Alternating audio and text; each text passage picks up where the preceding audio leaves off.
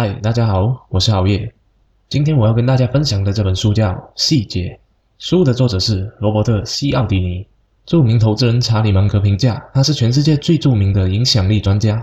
有一本非常出名的书叫《影响力》，就是他写的。今天我也为你整理出书中最精彩的部分，希望可以帮你解决在生活中遇到的一些难题。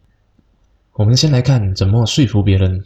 说服别人是个技术活，不能一味的摆事实、讲道理。聪明人会想办法改进自己的说服方式。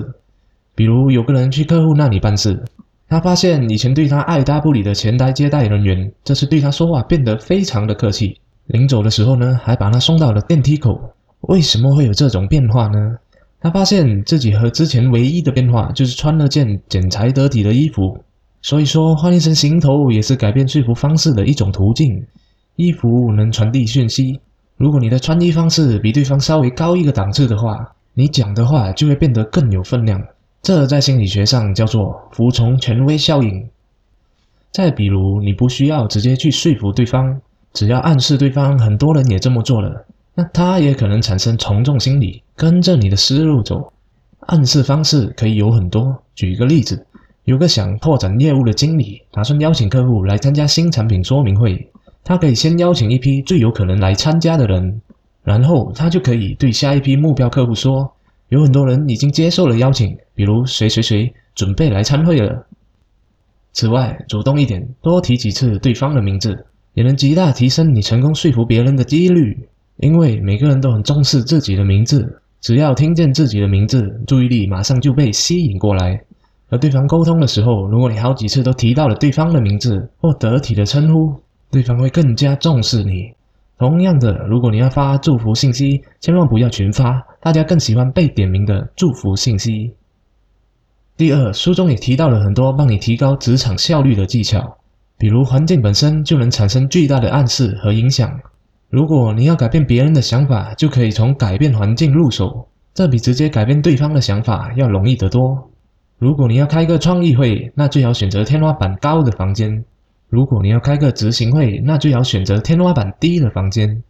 当你要和自己看不惯的客户打交道，或者不熟悉的同事合作时，如果把关注的重点放在共同身份上，会让你们合作得更愉快。这就好像每个球迷都支持自己家乡的球队，大家在网上吵得不可开交，但在世界杯期间就变得同仇敌忾，一致对外，一起支持巴西队，因为我们的共同身份是巴西人。最后一点，来讲讲如何更好的实现目标。打个比方，你的目标是减肥，一般的做法都是说我要减掉几斤，把具体的数位作为目标。但是书中提到，在制定目标的时候，把这种具体的数字变成浮动的数位区间，能大大提升你成功的几率。因为小范围浮动的目标更让人觉得容易达成，所以你说要减掉四到六斤。比直接说五斤的效果更好，更容易瘦下来。另外，在实际执行的时候，你最好把注意力放在小数位上，这样才不会有太大的心理压力。在任务的前期，你要关注已经完成了多少，比如提醒自己已经完成了二十八天了。到了任务的后期，你更应该关注还剩多少，比如只剩百分之二十就完成了。如果在实现目标的路上拖延症犯了怎么办？这个时候你就需要个截止时间。研究表明，时间越是充裕，人们越容易拖延。更少的时间反而能让你加速行动。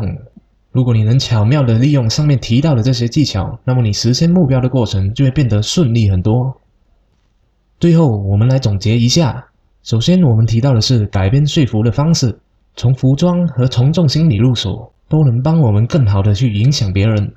其次，我们可以通过改变环境、关注共同身份的方法来提高职场效率。